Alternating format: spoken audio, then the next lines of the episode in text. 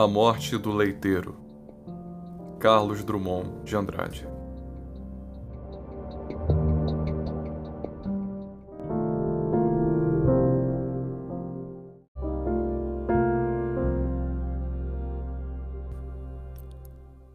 Há pouco leite no país, é preciso entregá-lo cedo. Há muita sede no país, é preciso entregá-lo cedo. Há no país uma legenda que ladrão se mata com um tiro. Então o moço que é leiteiro, de madrugada com sua lata sai correndo e distribuindo leite bom para gente ruim.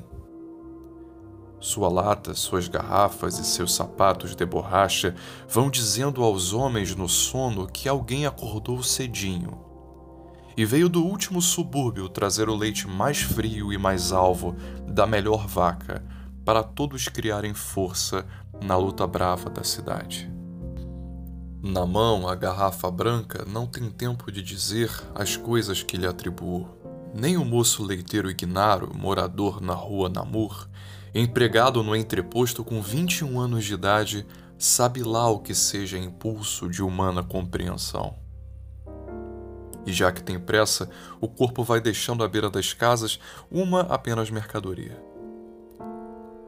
E como a porta dos fundos também escondesse gente que aspira ao pouco de leite disponível em nosso tempo, avancemos por esse beco, peguemos o corredor, depositemos o litro.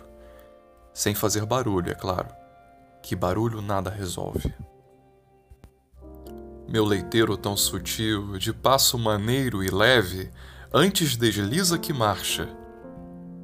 É certo que algum rumor sempre se faz, passo errado, vaso de flor no caminho, cão latindo por princípio ou um gato quiselento. E há sempre um senhor que acorda, resmunga e torna a dormir.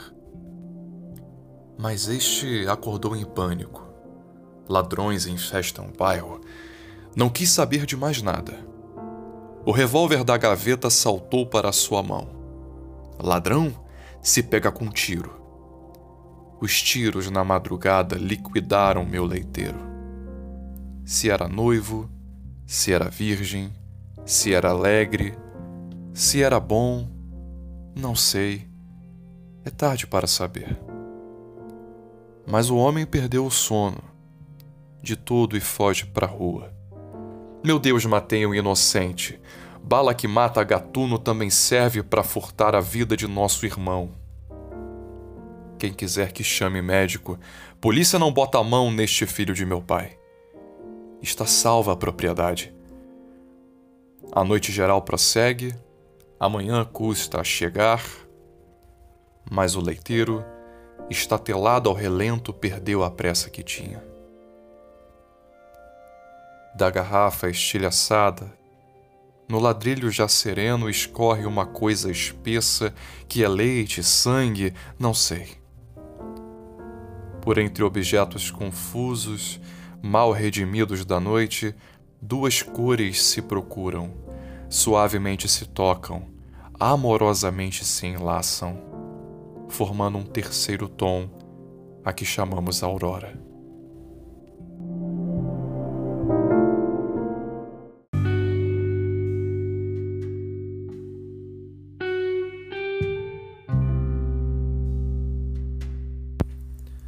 Esse é o Cotovia, seu podcast de áudio leitura de prosa e verso. Você pode acompanhar o Cotovia pelo Instagram, cotovia.podcast, e pelos melhores agregadores de áudio, como Spotify. Eu sou Rafael Valadão, professor flamenguista e leitor. Obrigado pela sua audiência.